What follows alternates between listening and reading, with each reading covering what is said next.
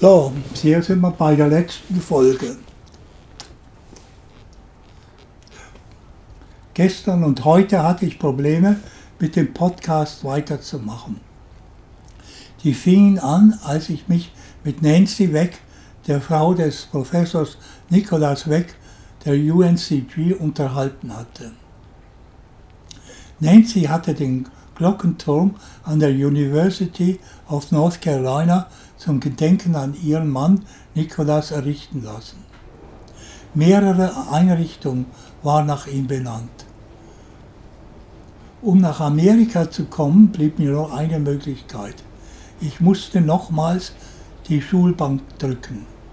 Ein Bachelor und ein Mastergrad hatte ich ja schon von amerikanischen Universitäten in Deutschland, der University of Maryland und der Boston University. Niemand in Deutschland weiß davon, dass es die gibt. Ich habe dies auch nur von einem amerikanischen Kegelbruder erfahren. Der redete am Samstagabend von einer University of Maryland in Heidelberg. Am Montag war ich dort bei einer Dr. O'Connor mit einem Mathebuch, das ich gerade las.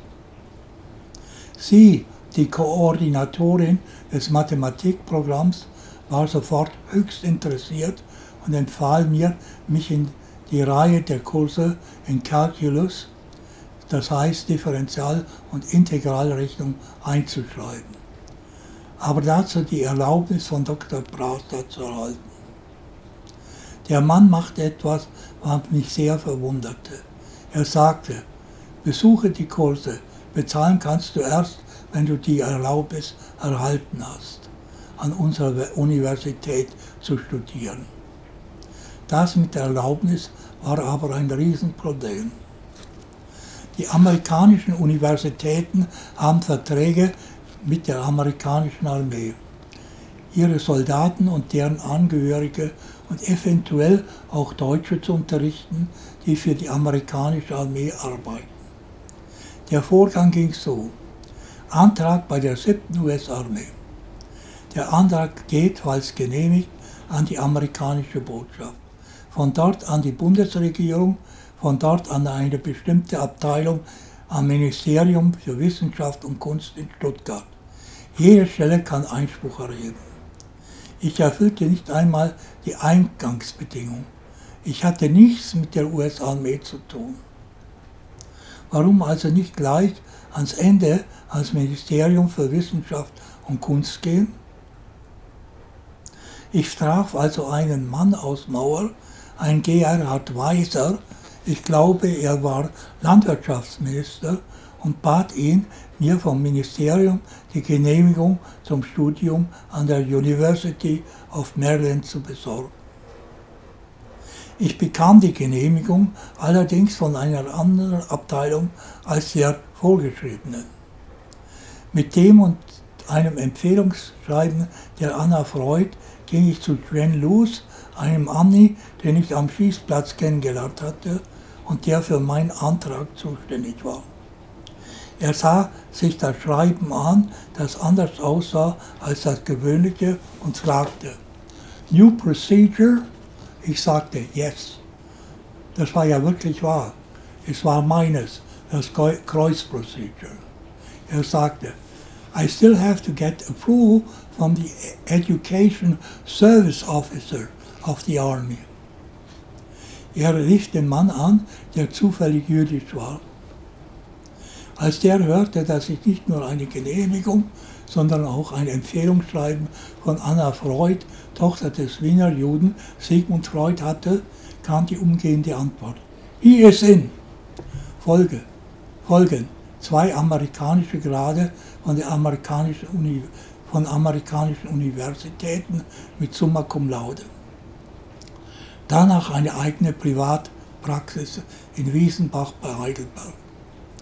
Die Verdienste habe ich an die Bank of America für das Doktorstudium in Amerika geschickt. Die Christa, meine Frau, wollte aber nicht nach Amerika. Doris, unsere Tochter, war fünf. Die wollte Christa nicht in ein fremdes, unsicheres Land wie Amerika verpflanzen. Küster wollte, dass ich, doch, ich es doch einmal bei den Deutschen probieren sollte. Ich, warum denkst du denn, dass ich bei den Amis studiert und einen Haufen Geld ausgegeben habe? Studenten sind an deutschen Universitäten ja vollkommen rechtlos. Die Professoren können mit ihnen machen, was sie wollen. Amis haben mich ja selbst gefragt, warum ich nicht an deutschen Universitäten studieren würde. Das sei ja alles frei. Meine Antwort, you don't need to pay, but you have to obey. Aber weißt du was? Ich probiere es einmal mit dem Doktorstudium in Heidelberg. Da sandte ich an den Promotionsausschuss Kopien meiner Zeugnisse und das Thema meiner vorgesehenen Dissertation.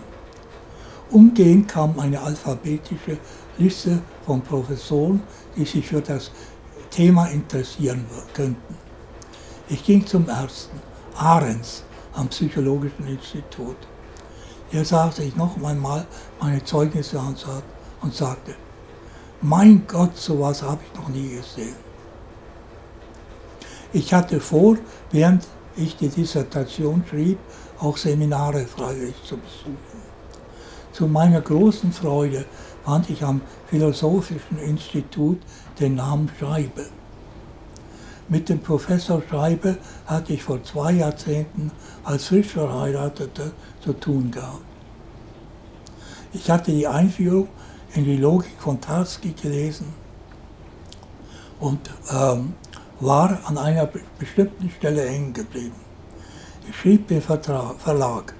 Da kam zunächst eine herablassende Antwort von einem Oberstudienrat, der ein großes Tier unter Mathematiklehrer war. Ähm, ähm, natürlich hat der berühmte Tarski keine Fehler gemacht, sondern der Fehler liegt selbstverständlich auf ihrer Seite. Und dann kam eine lange hergeholte Begründung für diese Meinung. Ich dachte nur, vergiss es, du Arschkriecher.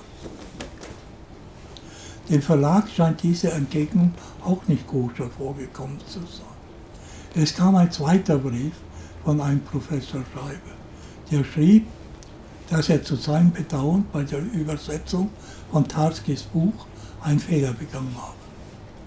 Und dieser Schreiber war nun in Heidelberg und bot ein Seminar über Wahrheitstheorien. Ich schrieb mich sofort dafür ein und stellte mich vor. Ich freute mich wirklich darauf. Halbwegs im Seminar kam eine Zwischenprüfung. Eine junge Frau hielt ein Referat. Ich dachte, was hat denn der Schreiber? Er schnitt Grammassen, krümmte sich auf einen Sitz, machte allerlei Sperenzchen, solange die Studentin sprach. Als ich fertig war, brach es aus ihm heraus. Wörtlich weiß ich nicht mehr, was er gesagt hat, aber es lief auf das Folgende hinaus.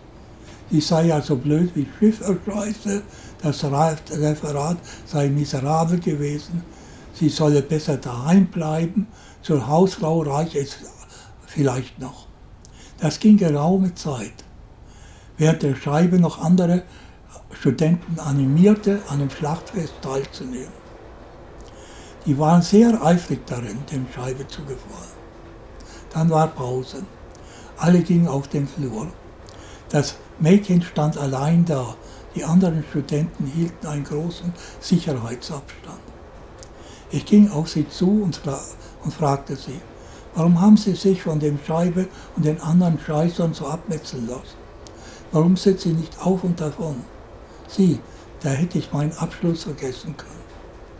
Als dann später der Ahrens von mir noch wollte, dass ich für ihn Ammoniten sammeln sollte, die waren sein Hobby, reichte es mir und schrieb dem Promotionsausschuss, dass er sich bei Duldung solcher Zustände meine Promotionszulassung sonst wohin stecken könne. Nun mussten die Köster und die Doris doch mit nach Amerika und der Nikolaus Weg empfing mich mit offenen Armen. Mein Freund, der Professor Alan Dye, den ich an der Boston University in Heidelberg kennengelernt hatte, hatte mich ihm empfohlen. Die Sympathie war wechselseitig. Ich drückte den Großen weg vor versammelter Mannschaft. Alle raunten empört. Der verrückte Deutsche hat den Doktor weg einfach umarmt. Nikolaus war sich dessen bewusst. Auf einer großen Universitätsfeier kam er wenig später auf mich schnurstracks zu und drückte mich. Da hielten die Rauner das Maul. Er hat mir später noch ein bisschen das Leben schwer gemacht, aber sofort kehrt gemacht, als er erkannte, dass er Unrecht hatte. Das Problem war folgendes. Ich redete von der Mathematik als Grundlage meiner Dissertation. Er meinte, ich redete von Formeln, vielleicht sogar Zauberformeln für die Lösung aller menschlichen Probleme, wie ich ihn einmal aufzog. Als er hörte, dass ich die Logik meinte, erfuhr er von Mathematikern, dass es nur eine Logik gäbe, die formale. Und dann war er wieder bei seinen Lieblingskindern, den Formeln, weil die Logik ja in Formeln geschrieben wird. Nun war er total verwirrt und ging zu einem anderen Experten, einem John Hattie, dem Vorsitzenden der Entziehungswissenschaftlichen Mythologieabteilung. Ich sah, wie er aus Hettys Zimmer herauskam und sich zurückzog, um mir später seinen Entschluss mitzuteilen. Du kannst deine Dissertation nicht schreiben. Die ganze Abteilung dachte, dass ich irgendeine blöde Idee hätte, der hätte ja, hätte ich auch. Als ich genügend, genügend lange gesiedet hatte, ging ich selbst zum Hetty. Er empfing mich und verstand nichts, als ich davon redete, eine andere als die formale Logik, eine informale zu benutzen. Er sagte, die gibt es gar nicht. Ich habe von so etwas noch nie gehört. Und außerdem, was hat die Psychologie oder psychologische Beratung oder Psychotherapie mit Logik zu tun? Ich, das ist ja das Problem. Er einem Freund von mir, einem berühmten Logiker, ist das Haus in Kalifornien niedergebrannt. Ich habe ihn zu uns eingeladen. Er ist hier. Sprich mit ihm. Vielleicht versteht der, was du meinst. Wieder ich. Wie heißt denn der? Er, Michael Scriven. Dass ich nicht durch die Decke gefahren bin, war ein Wunder. Ich. Weißt du, welch ein Wunder das ist? Mein Freund Paul Feierabend ist vor zwei Jahren gestorben den hat der Michael nach Amerika geholt. Die beiden waren ewig lang Kollegen. Und dann kommt der Michael genau hierher und genau dann, wenn der Kreuz ihn braucht. Michael Stöffen kurz danach. Gerhard, natürlich macht deine Dissertation Sinn. Ich werde mich hier an der Uni zum Adjunct-Professor ernennen lassen, damit ich Mitglied deines Promotionskomitees werden kann. Ich bin der Gründer der Disziplin, die sich hier Critical Thinking nennt. Der Name informale Logik, den du benutzt hast, ist auch richtig, aber wenig bekannt. Da der Michael Scriven sehr berühmt war, vollzog sich ein weiteres Wunder. Meine vorher blöde Idee wurde zu einer ausgezeichneten befördert. So nun hatte ich meine Dissertation, aber keinen Job. Ein amerikanisches Doktorstudium ist ja wirklich, was es sagt. Nochmal ein volles Studium von wenigstens vier Jahren. Kurse mit Prüfungen, von denen ich natürlich eine Menge zusätzlich machte und die einen Haufen Geld kosten. Meine Ersparnisse gingen zu Ende. Ich brauchte eine sogenannte Green Card, um einen Job zu bekommen. Da gab es nur ein Problem. Für eine Green Card braucht man einen Sponsoren, für den man dann arbeitet. Das wollte ich aber nicht. Ich wollte für keinen amerikanischen Seifensieder arbeiten. Ich hatte nie für einen Deutschen gearbeitet. Warum sollte ich nach solchen Mühen beginnen, mich von irgendeinem oder mehreren amerikanischen Heinis abhängig zu machen? Es gab eine theoretische Möglichkeit einen sogenannten National Interest Waiver, bei dem man keinen Sponsoren braucht. Das, da das die Amis aber, da das den Amis aber nicht recht ist, haben sie so viele Bedingungen gestellt, dass die Einwanderungsbehörde Bücher alle sagten, die Möglichkeit, einen solchen Green Card zu bekommen, ist in der Praxis nicht vorhanden.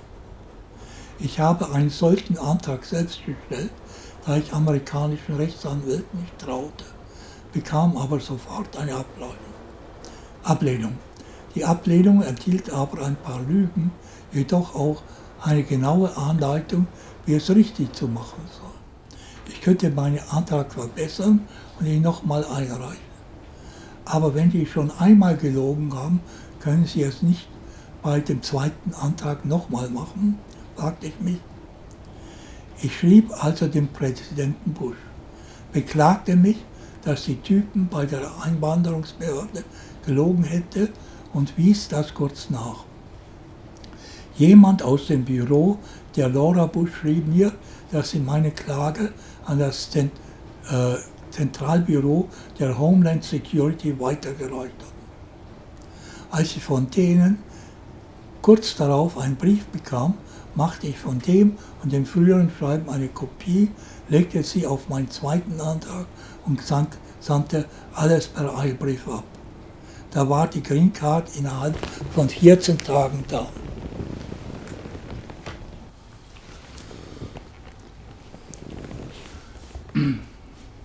Die Aufnahme der Podcasts hat nun etwa eine Woche geruht. Ich gebe mir keine Mühe, sie irgendwie zu editen. Wenn ich sie nicht gefallen, würde das sowieso nichts nützen. In der Zeit ist mir aber zu den vorigen, dem sogenannten National Interest Waiver, ein Richt aufgegangen. Die Frage ist folgende. Warum schuf die amerikanische Regierung eine Kategorie und verstopft sie dann mit so vielen Bedingungen, dass ein gewöhnlicher Sterblicher nie damit durchkommt? Machen wir dazu wieder eine Zeitreise ins Jahr 1945. Es gab damals einen berühmten Deutschen, der dem Adolf Hitler und dem amerikanischen Präsidenten am Herzen lag. Das war der Werner von Braun. Der hatte dem Adolf geholfen, Raketen auf die Engländer abzuschießen.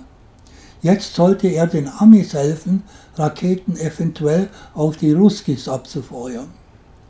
Den wollten die Amis legal ins Land bekommen. Dazu wurde meiner Meinung nach der National Interest Waiver geschaffen. Der wirkliche Antragsteller ist die amerikanische Regierung. Der Werner von Braun nur scheinbar. Das wissen die Einwanderungsbeamten. Ich hatte es instinktiv richtig gemacht und die amerikanische Regierung mit, in, mit meinem Antrag in Verbindung gebracht. Wenn man das Denken nur genügend lange übt, dann geschieht es auch unbewusst. Das sind nur ein paar Abenteuer des Gerhard Kreuz. Was hat mich eine dumme Kuh vor unserer Abreise in die USA einmal gefragt, lohnt sich das in deinem Alter auch? Selbst die Christa, die gegen meine Furzidee gewesen war und mir dann aus Rache jedes Auto zu Schrott gefahren hat, sagt irgendwann, ich bin dir ja so dankbar, dass du mich nach Amerika gebracht hast. Ich? Ich bin dir aber nicht dankbar, dass du mir deswegen alle Autos verschrottet hast, du blöde Kuh. Aber fehlen tut sie uns allen, sehr, muss ich sagen. Alles Gute an euch, Gerhard.